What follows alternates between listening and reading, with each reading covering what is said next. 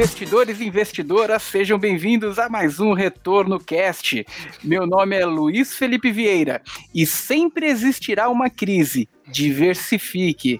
Meu nome é Lucas Paulino e como um bom investidor, tudo que eu não quero é fundo de investimento com botão de eject. Botão de eject é o liquidez diária? É, exatamente. Ah, Esses são os piores, cara. Nossa, esses sangraram mesmo, né? Justamente, ó, meu nome é Felipe Medeiros e justamente os fundos de renda fixa de alta liquidez, esses caras aqui não, não sobreviveram à crise, não.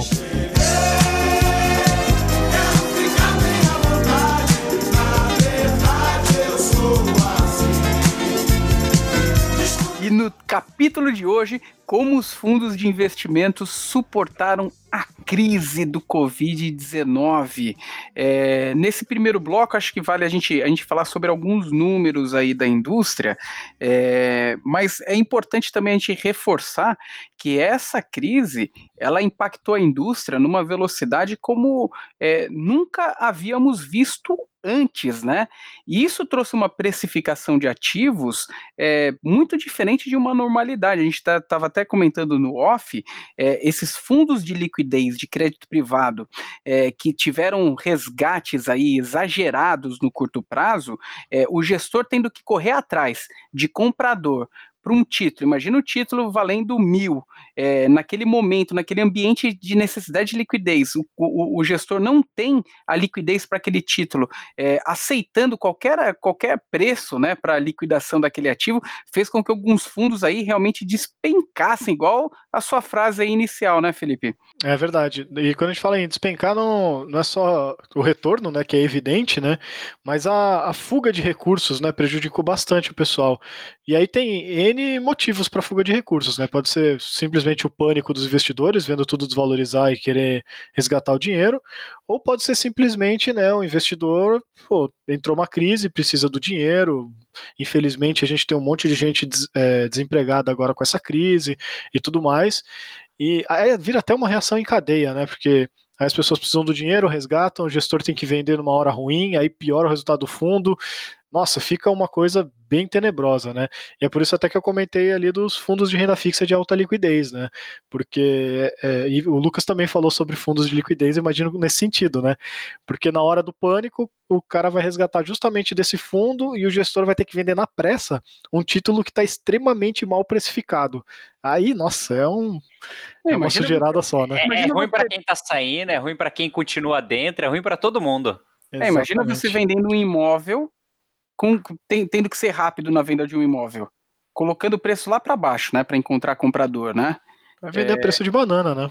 Exatamente. Então, muito do que aconteceu aí na, na indústria, é, é, é nesse curto prazo, é, foi muito por conta de, dessa velocidade que a gente, que a gente teve, né?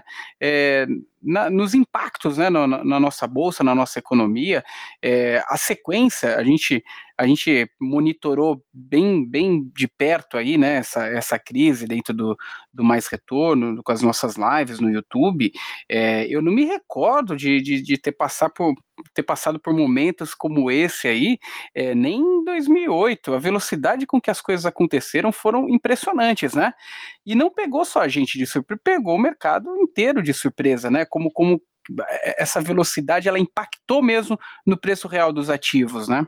É, e assim, né, em, momentos de crise, o que acontece? Tudo, tudo muda o preço, né? Você acabou de dar o exemplo aí do imóvel. Poxa, o imóvel que valia, sei lá, um milhão de reais, passou a crise numa semana, ele não valia mais um milhão de reais. Ele valia muito menos. Um carro que valia 100 mil reais, na crise ele vai. Então, assim, o, os ativos eles perdem o preço com uma velocidade muito rápido. É, e não é diferente no, no, no, mercado financeiro né, do mundo real. Né? Na verdade, o mercado financeiro reflete muito o que acontece ali no, no mundo real. E, e, a, e, e, quando se fala de liquidez no mercado financeiro no Brasil, a liquidez ela não é das maiores. Então, quando um fundo de investimento ali, o resgate dele é D30, D60, D90, não é porque o gestor é malvado que prender o teu dinheiro, né? É justamente que ele quer proteger ali, o investidor. Então, poxa, os fundos de ação com resgate D mais 4, meu Deus, dá até medo. Né? Imagina o investidor ter, tomando uma porrada ali de resgate, o, o gestor tomando uma porrada de resgate e tendo que se desfazer das ações em questão de um, dois dias. Foi prejudicial para todo mundo, né? Para renda fixa, então, nem se fala ali. tinha gente ali achando que o fundo DI ali não tinha perda e vê perda ali de 5% ali em questão de um mês. É horroroso. É bem complicado. Agora, uma coisa que eu achei engraçado, né, até olhando os últimos relatórios da Ambima, né, é que, embora a gente tenha tido uma saída brutal né, de renda fixa. Né, a gente olha ali que é, se pega os, os, fundos que são considerados grau de investimento, né, são os fundos ali com um pouquinho mais de liquidez, usado muito pelo varejo e tudo mais. Esses fundos tiveram quase 200 bilhões de reais de saída, que é um volume insano de dinheiro. Né? Mas ao mesmo tempo, quando você olha para o cenário de ações, multimercado também sofreu ali entre março e em junho deu uma boa recuperada, né? Mas entre março até maio sofreu bastante. Agora, os fundos de ações, e esses é o que historicamente, quando acontece essas coisas, esse pessoal desaparece, né? Porque todo mundo sai correndo do mercado de ações eles não tiveram um mês negativo ali em relação à captação líquida, né? Continuou entrando dinheiro nesses fundos, não no mesmo ritmo do começo do ano, claro. Bem, bem devagar, mas crescente, né? Exatamente, continuou entrando dinheiro nesses fundos de ações ao longo do ano todo, mesmo no meio do buraco ali, Ibovespa 60 mil pontos, né? E aí até tem uma coisa que eu estava querendo comentar em algum episódio, e eu acho que vai acabar encaixar, encaixando nesse, né? Que Tá, tá, tá, tendo até agora uma coisa de, de, briga de institucional com, com varejo. Eu nem tô entendendo direito que treta que tá rolando no Twitter lá, né? Mas assim, tem, tem algumas coisas assim. Primeiro o pessoal veio com um papo de ah, parabenizar os sardinhas, porque os sardinhas estão dando uma lição nos institucionais e não sei o quê. Que daí eu já ficava meio assim, né? É, será que é bem assim mesmo, né? Será que um cara, um investidor individual que acabou de entrar na bolsa, mal sabe o que está fazendo, ele realmente sabe o que está fazendo, e o gestor que tem às vezes décadas de experiência com um time inteiro assessorando ele, esse cara não sabe o que está fazendo, é meio estranho, né, para começar uma, uma afirmação dessa, né. É, e depois disso, é, até, até ano passado, né, até 2019, o pessoal sempre tinha, é, tirava sarro dos novos investidores, né? É, ah, pô, esse pessoal aí é, é, cria do bull market, esses caras nunca pegaram uma crise, quando eles pegarem uma crise eles vão sair correndo e tudo mais, né? Aí veio a crise, só que a crise veio numa velocidade que na, quase que na velocidade que caiu, recuperou, né? É, tá bom, um pouquinho mais lento, mas recuperou muito rápido, né? E que talvez tenha sido uma lição muito ruim para quem acabou de entrar, né? Em vez de ter sido uma lição de, olha, vai com calma que bolsa não é brincadeira, eu tenho a impressão que ficou a, a lição contrária, de que vai com tudo, que se cair daqui a pouquinho recupera, né? Então, o que eu tô vendo mais recentemente, eu acho que até é, também outra das tretas que rolou aí recentemente em mídias sociais, principalmente no Twitter, né? Do, Twitter é lugar de tretas, né? A fim tweet ali, principalmente, né? Mas que era o pessoal tirando sarro, que, pô, agora a blogueira fitness virou especialista em day trade, sendo que começou ontem a investir no mercado de ações, né? É, enfim, acho que tudo isso junto, né? É, para dizer que, pô, eu fico um pouco preocupado eu acho que essa crise que deveria ser uma lição para as pessoas respeitarem a renda variável e, e investirem com, com, com, conhecimento, com cuidado, com pensamento de longo prazo e tudo mais, né? Então, que geralmente uma crise dá essa lição para a pessoa que vem muito afobada, essa crise tem um efeito contrário. Ela agora criou um monte de gente que acha que é gênio, porque entrou na bolsa, estava só subindo, aí quando caiu, e um monte de gente falou: ah, não, vai recuperar rápido, porque. É, coronavírus não muda fundamento, né? Compra mais. Aí tem um monte de empresa falindo, mas ninguém mais fala disso, né? Mas tudo bem. E aí essa galera comprou, beleza, e maravilha, deu certo. Teve uma, uma galera que ganhou uma grana, até agora, porque a gente não sabe se isso vai perdurar, né? É, mas aí agora essas pessoas estão se achando os novos gênios da bolsa, os novos Warren Buffetts, e enfim, acho que eu tô até ficando um pouco repetitivo, mas é essa a minha percepção. Foi uma péssima lição pro, pro novo investidor que está no mercado, e acho que agora tem que ter um.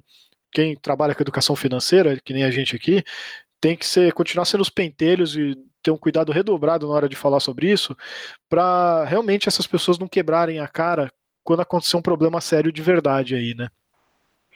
E eu concordo com, com você da, na forma como que você colocou, é, que crises normalmente, normalmente não são feitas é, é, com essa magnitude e, velo e essa velocidade que a gente viu, né? É, a gente vê pelo histórico das coisas, né? Mas eu também entendo que a gente passa por um contexto diferente do que a gente já passou, né? Primeiro, a, a nossa bolsa falando em bolsa, né, recuperação e a bolsa de valores, a, a, grande parte dos investidores é, de renda variável estão lá, fundos de investimento estão lá, ou seja, a gente está falando da nata da nata, né, das ações, das empresas no Brasil, é, que não reflete muito a economia real, né, economia real, realmente acho que o, o, o impacto de, de, recuperação, o processo de recuperação vai ser muito mais demorado, né? Mas falando da nata da nata, das grandes empresas, maiores empresas que estão lá é, é, dentro da bolsa, é, a gente tem um outro movimento que é a queda na Selic ela fez com que é, o mercado interno enxergasse a bolsa não só como uma oportunidade, mas como uma alternativa única para não perder dinheiro da inflação. Consequentemente, é, é, as, as pessoas que vão migrar da sua estratégia pós-fixado, CDB, poupança, para renda variável, vão pensar principalmente nas empresas que são mais sólidas.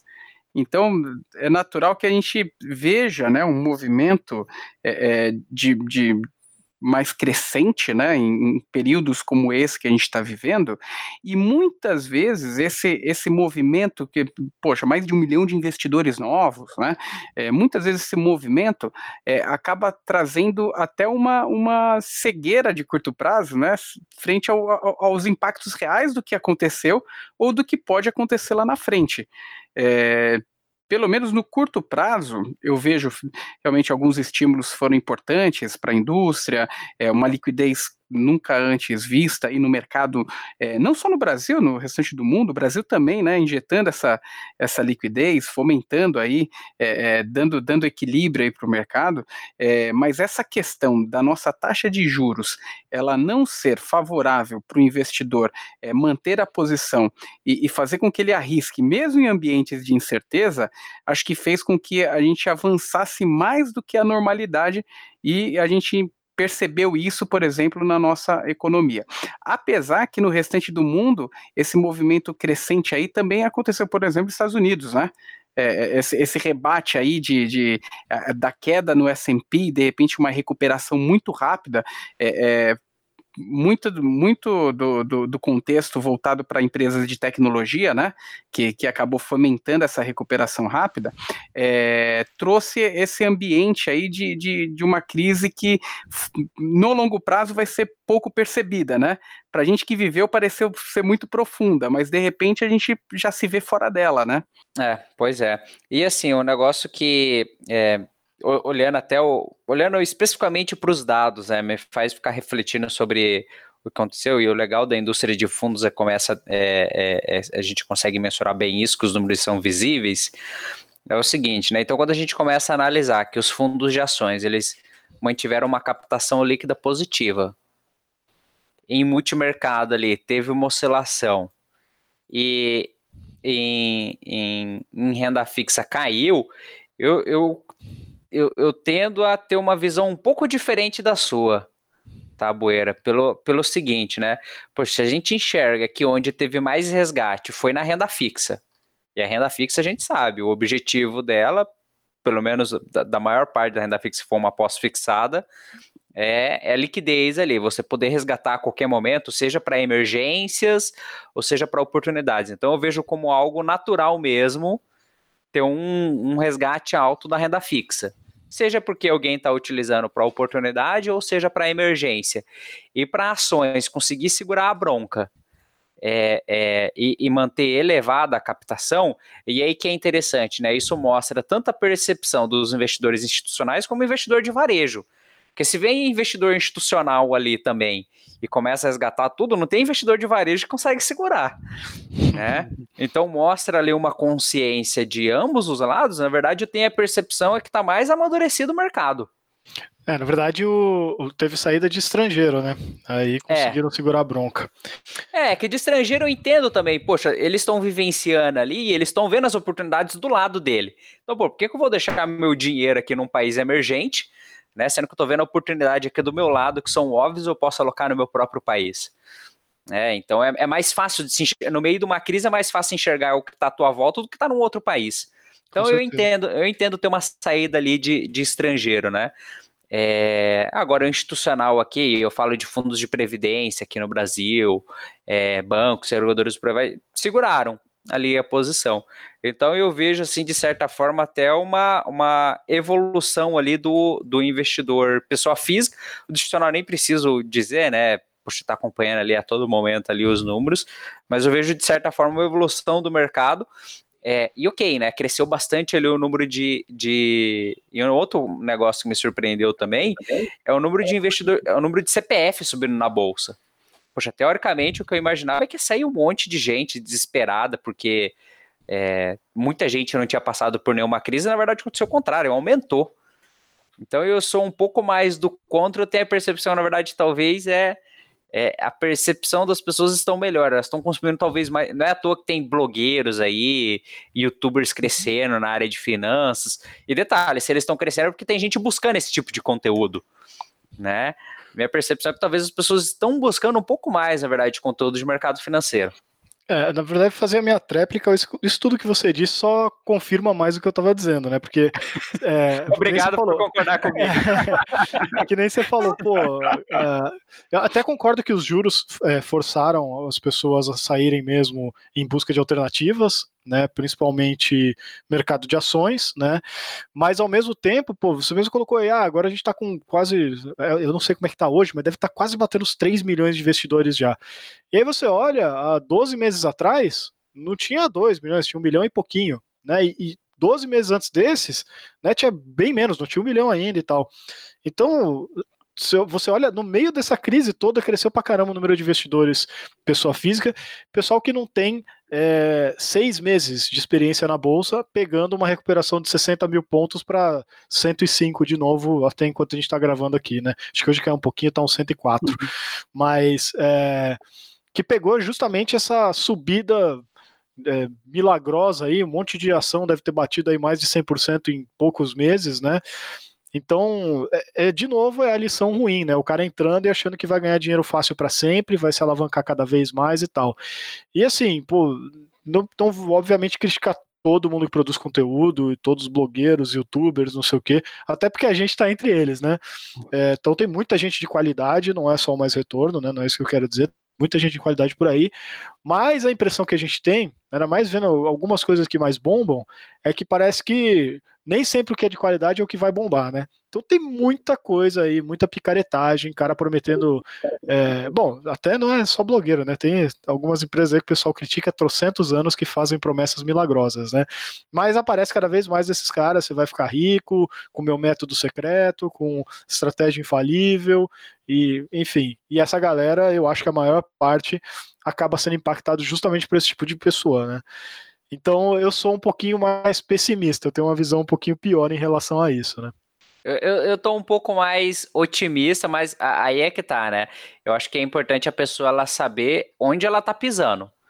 É, Perfeito. Porque poxa, se você entende que você está comprando ações, é um projeto de médio e longo prazo, eu nem lembro quem falou essa frase, mas eu lembro que alguém em algum momento falou essa frase no mercado financeiro.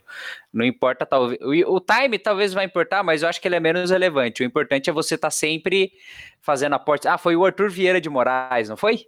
É, que não tem o momento certo, né? Tá, tá sempre uhum. comprando ali, tá sempre aportando. Então, assim, se a pessoa ela tem essa consciência que o viés dela é de médio e longo prazo, é ruim perder dinheiro? É, mas ok, segue ali com seus aportes. Mas aí é que tá, né? O importante é se a pessoa tiver consci... é, consciente. Agora, se ela tiver ali com aquele sentimento velho e humano de ganância, aí ferrou, né? Aí é. É, é, é obviamente, em algum momento vai dar errado. Então vamos voltar para a pauta, porque a, a, sa, saindo um pouco da treta, da tréplica, da réplica, da. Por aí vai. Olha que interessante, alguns dados aí do fechamento do primeiro semestre, quando a gente pega fundos multimercados, como a gente está falando de é, é, a recuperação né, dos fundos em relação ao, ao Covid, olha que interessante, fundos multimercados. Na média, os fundos macros é, no ano já tiveram resultado positivo, ou seja, já recuperaram, estão positivos em 0,90. Os long short positivo em 0,32, recuperação, já recuperaram. Quantitativos, alguns nem perderam, né? E estão positivo no ano 5,07. Quando a gente vai para fundos de ações, né, é, mostra uma recuperação muito mais veloz que o Ibovespa. É, long Base com uma recuperação de 9%, é, negativo, né, em 9% no ano, é, Long Only é, negativo de 14,50% no ano, frente ao Ibovespa negativo de 17,80%. Logicamente, mês de julho vai apresentar ainda mais uma dessa recuperação, a gente ainda não tem os números fechados, esses números são do mês é, referente até o mês de junho fechado. Mas ah, você está falando do, você está falando da rentabilidade, né? Não da captação. Da é, da rentabilidade. Eu, tá. a, gente, a, gente, a gente comentou a, a, os impactos de saída né, dessas estruturas, mas a recuperação também em relação à rentabilidade dessas estruturas. Então, são fundos que, é, tirando os fundos de ações que no mês de julho é, já, já devem apresentar, inclusive, uma melhora significativa, né, é, os fundos multimercados, praticamente todos já zeraram suas perdas, já, já equilibraram, na média, já equilibraram seus resultados.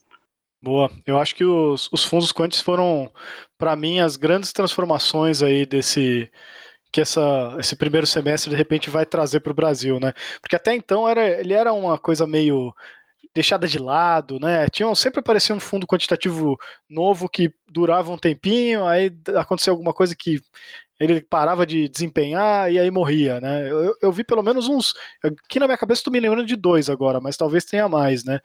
E, e acho que essa classe de fundo, vou colocar assim, né? Porque a Ambima mesmo não tem uma categoria, um segmento específico para esses fundos ainda, né? Mas esse tipo de fundo, né? Que, que até pelo próprio pessoal da, da Giant não é um tipo, né? Que todos os fundos vão ser um uhum. pouco quant no futuro, né?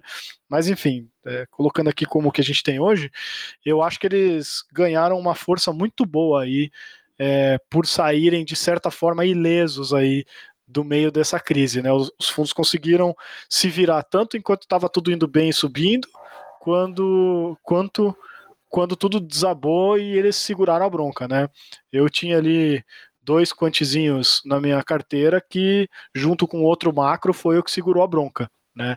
E aposto que muito investidor que também tinha é, também viu isso, gostou e talvez aportou mais, né? E assim, eu, eu até olhando por esses fundos que eu tinha, né? eu vejo que eles, eh, olhando ali pelas lâminas do mais retorno, né, cresceram pra caramba em PL e número de cotistas. Então, se eu fosse dizer assim, um vencedor aí de. Opinião pessoal, tá? Não é baseada em nenhuma. Mas um, quem saiu ganhando aí nessa coisa toda que aconteceu no primeiro semestre foram esses quantos aí. Eles realmente provaram o valor deles aí para ter como algo para você ter na sua carteira que todo mundo devia ter um pouquinho. Concordo contigo. E, e, de maneira geral, eu acho que é diversificação, né? É. Que quem concentrou ali foi uma porrada ali bem bem gigantesco. Tem, tem alguns amigos próximos ali que eu sempre avisei questão de diversificação e por aí vai. E procurou focar ali em renda variável, né? o segredo, vocês já sabem já o que, que, aconteceu. Beleza, recuperou. Uma hora que tava ali no meio da tempestade, tava igual barata tonta. O que, que eu faço, pelo amor de Deus? Me ajuda. Mas, mas, mas já tinha acontecido já, né? Me ajuda, por favor. Deu legal. E já, já aproveito é, esse momento porque o Jonatas, ele trouxe um momento bizarro aí, bem bizarro aí pra gente, né? É, Jonatas, conta pra gente aí qual que foi o momento bizarro de hoje. Lá vamos nós. hoje, na verdade, é uma notícia um tanto que curiosa, né? Essa é, é para quem quer chavar a carteira, digo, digo, dar uma diversificada na carteira. E essa notícia é pro ouvinte, é, ele tem que escutar até a última ponta, tá? Vamos lá, mais voláteis. mais voláteis que o Ibovespa e o S&P 500, os fundos brasileiros de maconha estão acompanhando a retomada recente das bolsas e tiveram uma melhora em seu desempenho nos últimos dois meses. Vendidos aqui no Brasil, esses fundos investem em ações de empresas em países como Estados Unidos, Canadá e Inglaterra, cujo principal matéria-prima de, de seus negócios é a cannabis. Mas se a sua intenção é relaxar, não invista nesse ativo, tá? Porque é um investimento muito volátil e não é indicado para quem não tem um perfil agressivo. E o grande potencializador do mercado de cannabis atualmente é o avanço né, da regulação americana, que hoje lá eles têm 33 estados americanos que permitem o uso medicinal da cannabis e 11 estados que já autorizam também o, o uso recreativo da planta, né? E o, o Felipe falou aí em, em blogueirinhos que estão querendo falar que investe e tal, não sei o que. Então, é, eu confesso que eu conheço aí alguns blogueirinhos que investem em cannabis, mas não é através de fundos. Eles investem como consumidores. É, só que o, o, gestor que distribui os dividendos lá é meio perigoso, então. não é recomendável, não. Muito boa. Eu só achei estranho cair tanto, porque eu acho que os, os, bons consumidores desse tipo de, de produto, né? Eu acho que eles preferem estar em crise e parar de comer para não, não parar com a recreação, né? Então, acho até estranho ter caído isso na bolsa, né? É, e essa é uma indústria que, se eu não me engano, ela tava, era uma das poucas indústrias que estava crescendo a dois dígito ano ainda, né? Então, assim, é uma indústria que vinha num crescimento ali bem, bem acelerado quem diria, hein? Afetou tá até a indústria tá da cannabis. Dentro, Lucas. não, não, não, cresceu 2% nesse mês, ele está contabilizando os maiores produtores. Quando fala de investimento, aqui é a praia, sabe quase tudo. Aproveitou a baixa para renovar os estoques.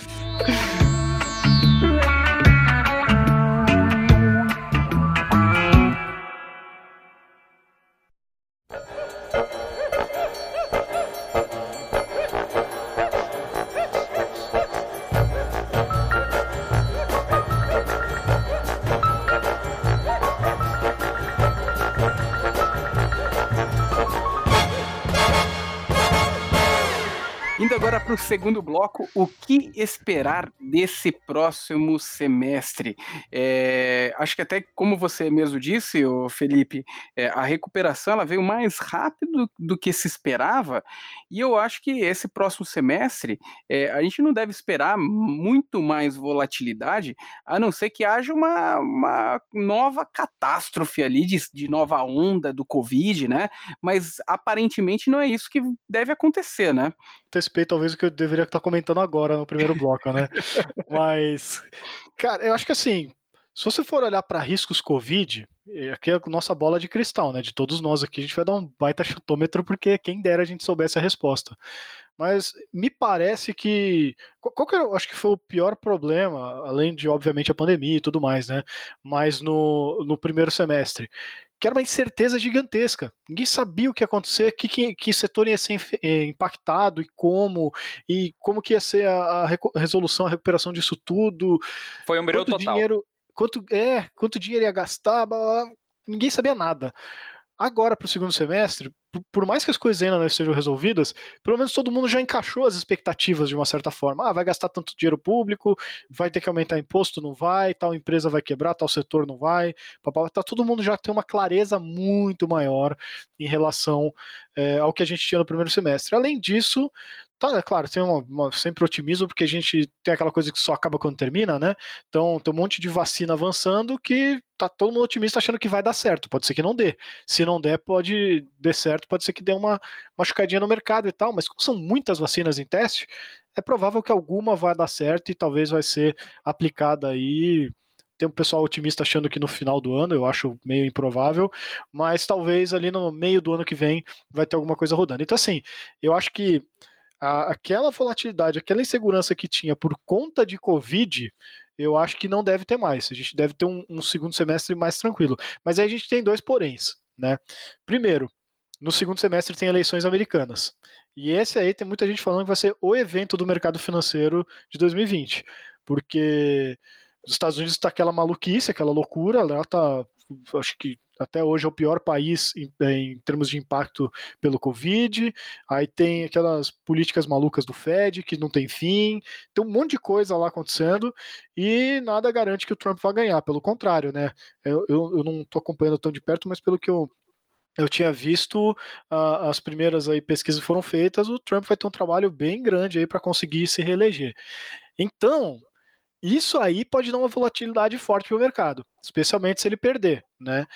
E, e aí, assim, o que eu ia falar um pouquinho mais longo, que pode acontecer pós-eleições, né? E aí eu vou retomar, não sei se você acompanhou todos os nossos episódios, mas no final de 2019 a gente fez um, um episódio, ou foi o começo de 2020, eu não lembro, mas o episódio do apocalipse financeiro, né? E se a situação estava feia naquela época, o pessoal conseguiu injetar mais anabolizante nessa bolha ainda agora depois do Covid, né? Então, assim, é, são números extremamente esquisitos, assustadores lá de tanto de dinheiro que o Fed injetou na economia e, assim, dívida do mundo todo explodindo. Não sei como essa história vai acabar, mas se ela for acabar sei lá, de um jeito brusco, vai ser muito feio. Eu acho que talvez vai ser a pior crise da história. Mas aí é tudo bola de cristal, né? Mas as minhas perspectivas para o segundo semestre são mais ou menos essas hoje. É, o apocalipse financeiro foi lá em novembro. Tá, você estava falando, eu fui pesquisar aqui, foi o décimo episódio. É, então, se você não ouviu, ouve lá. Inclusive, a gente fala, tem, tem muitas coisas legais que a gente fala no final de 2019 que tem muito a ver com esse cenário de crise, né? É. Precavendo as coisas. Então, e a gente não tem bola de cristal, hein, gente? Mas dá, dá ouve lá que vocês vão ver que, que tem muita realidade aqui no, no, no momento que a gente está vivendo. É, mas, além disso, Felipe, eu acho que tem alguns outros temas, a gente, inclusive, chegamos a a trocar alguma, algumas ideias a respeito disso. Por exemplo, a, a questão da, das empresas, as gigantes de tecnologia também, né? É, o, o, quanto isso também pode afetar o mercado, é, dado que cada vez mais a gente está vendo é, é, governos, né? Querendo é, é, ter mais controle parece que essas empresas elas elas estão é, totalmente fora, né, de qualquer controle governamental e cada vez mais os governos estão querendo ficar próximos desse controle, né? O quanto isso pode afetar economicamente e o quanto isso também pode, pode impactar uma, uma economia, influenciar uma economia, né? Uma mudança de controle efetivo em um Google, em um Facebook, é, em, em, Amazon, é, o quanto isso pode impactar na, na, economia real, dado que essas empresas elas foram é, responsáveis aí é, pelo, pela recuperação gigante e rápida, né? De, no curtíssimo prazo, né? É, eu acho que até essa daí é uma das principais bolhas alimentadas, né? Na verdade, é, bolhas em geral de, de empresas de tecnologia, não necessariamente as gigantonas, né? Mas de. A gente já falou isso, acho várias vezes aqui no podcast, de empresas que nunca dão lucro, mas como o Fed continua enfiando dinheiro no bolso dos investidores, eles não têm onde colocar esse dinheiro porque o juro está zero, continuam botando no mercado. Então continuam lá financiando prejuízos insanos. Só, só um número aqui, tá? Atualmente existe 40 trilhões de dólares em títulos de dívida negativa, tá? Perfeito. É esse tipo trilhões de, de dólares. É esse tipo de bizarrice mesmo. Então, aí o governo vai enfiando dinheiro no bolso dos investidores, os investidores não têm o que fazer, vão lá comprar, financiar mais empresas que dão prejuízo para que algum dia elas deem lucro, né? É, e o dia que eles pararem de botar esse dinheiro, se é que eles vão poder fazer isso agora, porque o negócio já tá tão feio, né? É, aí as pessoas vão ter que pedir, vão ter que. Vai mudar o mercado, as pessoas não vão mais poder ter dinheiro à vontade infinito e barato para colocar em prejuízo. E se essas, essas, empresas não conseguirem mais financiar, elas vão quebrar, né? Eu, compartilharam comigo hoje cedo, eu acho que foi até o próprio Danilo que não está participando aqui, mas que aquela tinha o febre de do Yellow, do Green, que virou Grow, sei lá, que era o negócio dos patinetes aqui em São Paulo e tal. A empresa cresceu rápido pra caramba, recebeu um monte de aporte, recebeu em 2018 aporte de quase 300 milhões de reais. Aí veio Corona, e esses caras não davam lucro e não tinham caixa e não sei o que, pum, faliu. 300 milhões de reais viraram pó, né? Ou ainda não viraram é, pó porque eles tá, tá pediram com uma dívida, né, Isso, de 40 pediram, milhões pediram a recuperação judicial, mas né, a gente já sabe mais ou menos como essa história vai terminar, né? Então esse é só um exemplo, né? Imagina se isso começa a acontecer em, em, em massa, né? Começa um monte de empresa dessa e um monte de investidor tomando prejuízo insano, é, vai estourar a bolha, né? Aí para ter noção de como, é, hoje, hoje não, né? Esses dias eu vi um, um gráfico bem legal, eu não sei se depois dá pra gente colocar de alguma forma no Spotify, não sei como é que dá pra gente compartilhar com quem estiver ouvindo, né? Mas mostrando o crescimento das FANG-M, né, que é Facebook, Amazon, Apple, Netflix, Google e Microsoft, né, em comparação com o, o, o S&P normalito, né, e depois com o S&P tirando essas empresas, desde 2013. Olha a diferença dos números. Enquanto o S&P cresceu 110% de 2013 até agora 2020, 110%. Essas é, gigantescas aí de tecnologia das FANG e M aí, cresceu 500%, cinco vezes mais, né? É, e aí se você tira elas do S&P, o S&P teria crescido é, 40%, 40 pontos percentuais a menos, né? Teria crescido 70% nesse período, né? Então a gente vê como essas empresas estão extremamente descoladas do restante do mercado, né? E aí gerou essas preocupações que o, o Luiz Felipe estava dizendo no começo, né? Os caras já estão tão gigantes e, e com práticas é, de concorrência desleal que não são novidades né, nessas empresas, né? Para quem acompanha já sabe como funciona. Que agora a regulação está muito incomodada, né? Tá, meu, vocês são, antes tinha o too big to fail, né? Só que eu acho que agora eles estão meio que o inverso, né? Está grande demais para continuar vencendo, cara. A gente vai ter que dividir seus negócios, a gente vai ter que interferir, regular mais, algum jeito, porque senão só vai sobrar esses caras. Vai matar o capitalismo americano, né? Então, eu acho que essas empresas tão bem esticadas, tão talvez mais esticadas do que deveriam, e para piorar, o governo vai começar a cutucar esses caras. Então, isso pode, se elas começarem a cair, vão puxar o mercado todo para baixo, né? Porque o tamanho dessas empresas hoje, eu acho que essas juntas elas têm 50% do peso do, do S&P 500 hoje, se eu não me engano. Então, quando elas caírem, o mercado todo vai cair também. É... Se eu não me engano, é 20% do peso. 20%? 20% do peso. Um número que, é, que é 50%, mais, né? 50%, é. se eu não me engano, é, é, quando olha a bolsa da Nasdaq, 50% Isso, é tecnologia. Boa, boa, boa correção, é isso aí, é da Nasdaq 100, isso aí. Então, quando os caras começarem a cutucar ali o governo, a regulação começar a incomodar esse pessoal e o mercado não gostar, então vai ficar feia a situação aí. É, eu diria que para esse segundo semestre a palavra ela é não, não só para o segundo semestre, mas mais para frente, enfim, né? É cautela é, porque as coisas não estão 100% resolvidas. A gente vê que teve uma alta muito forte aí nesse primeiro semestre, no segundo semestre, né, porque teve uma queda ali acentuada no primeiro trimestre. Uhum.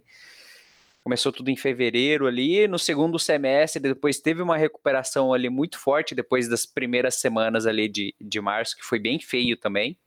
Não, o feio foi o primeiro trimestre, isso. A partir de abril já começou a melhorar é, teve uma alta muito forte, então acho que o tom agora é muito de cautela, é, esticou muito.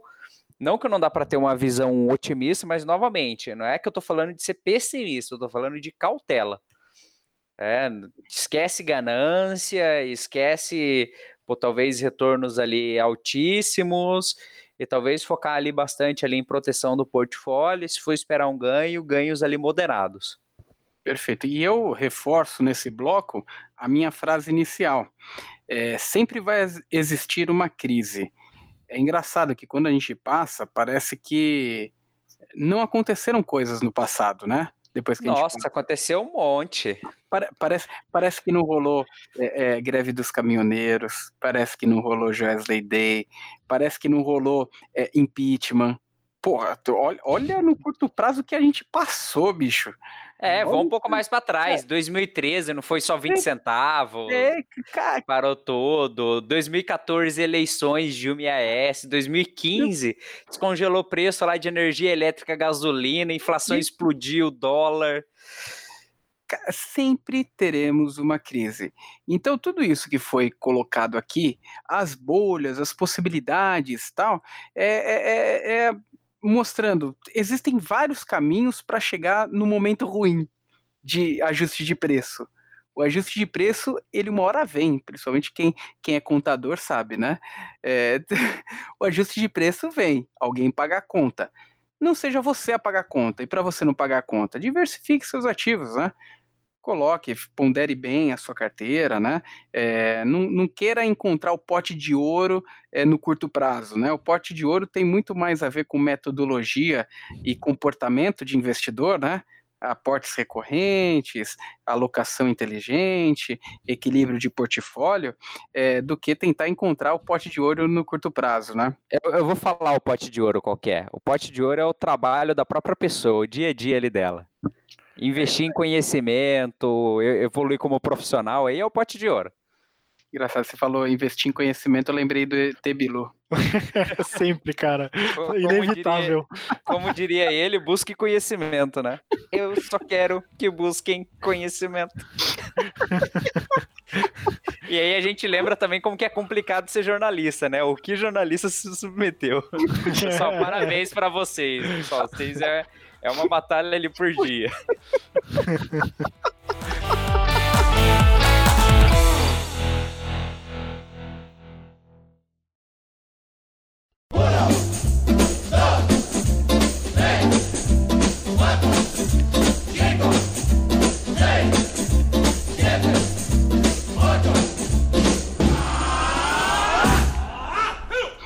agora indo para o terceiro e último bloco, é, depois que a gente comentou sobre a indústria dos fundos, os impactos na crise, a possível recuperação, próximo semestre, para onde que vai.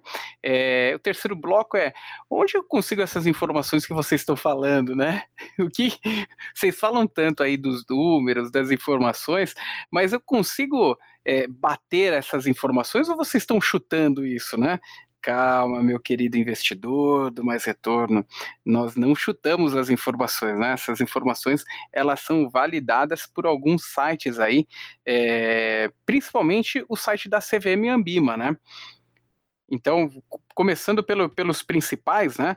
É, quando você acessa o, o maisretorno.com, acessa a, a, as nossas informações sobre os fundos de investimento, é, nós capturamos essas informações da fonte, da fonte segura, que é a CVM, Comissão de Valores Mobiliários. É o órgão principal que regulamenta toda a indústria tá, de fundos de investimento. É, alguns dados também podem ser coletados através do site da Ambima. Isso para a gente trazer todo o contexto de comparação de fundos, as estruturas, as cotas, é, e com isso gerar informações como volatilidade, alguns índices para você é, encontrar comparação, melhor fundo de investimento para sua carteira, né? É, além disso, dentro do site você também encontra um ambiente avançado que você consegue é, olhar os detalhes de correlação, é isso mesmo. Então, dentro do Mais Retorno, nós também é, fazemos todos os cálculos de correlação de todo histórico aí de resultado de, desses fundos. Então, dê uma olhada lá quando você acessar mais retorno, comparação de fundos na parte avançado, você consegue olhar a correlação de todos os fundos ali que você comparar. Então, principais sites para você consultar essas informações, site da CVM e o site da Ambima. É, aproveitando, você que ainda não se cadastrou no nosso site, é, acessa lá maisretorno.com, é, lá temos alguns e-books gratuitos, é, faça comparação dos seus fundos, consulte seus fundos e veja também o seu perfil de investidor, veja, veja se ele está de acordo, baixe lá a nossa verificação de perfil, consulte o seu perfil perfil de investidor, com certeza isso aí vai facilitar na hora de você optar por um bom fundo de investimento. Além disso, no site, se você olhar nos detalhes da carteira, é, para você ver o nível de detalhe que a gente busca trazer aí no nosso ambiente de consulta de fundos ou comparação de fundos no mais retorno. Você consegue olhar quem é o gestor, quem é o responsável por aquelas alocações, como, como está a estratégia efetiva na carteira, quer saber os ativos que estão dentro desse fundo, lá vai apresentar, nós vamos apresentar através da nossa ferramenta todo o detalhamento dos ativos dessa carteira. Então, confere lá. E no final, se você olhar, temos alguns cursos. Você que quer aprender mais, ficar mais especialista na hora de você é, buscar um fundo de investimento para a tua carteira, temos o nosso curso de fundos de investimento. Acesse lá. E você que está ouvindo esse nosso Retorno Cast, um desconto exclusivo para você no nosso curso de fundos para você virar especialista mesmo. Coloque no cupom retorno15 e tenha 15% de desconto, válido até o dia 15 do 8. Então não perca, clique agora, veja e depois avalie nosso curso. Tenho certeza que vai fazer muito sentido para você, para o seu portfólio de investimentos. Além disso, nós estamos nas principais plataformas também, no YouTube com youtube.com é, barra mais retorno, no Instagram, arroba mais underline retorno, no Telegram, link aqui na descrição, e dúvidas, críticas, críticas, sugestões aí no retornocast, arroba mais retorno.com. Obrigado e até a próxima, pessoal. Você ouviu Retorno Cast.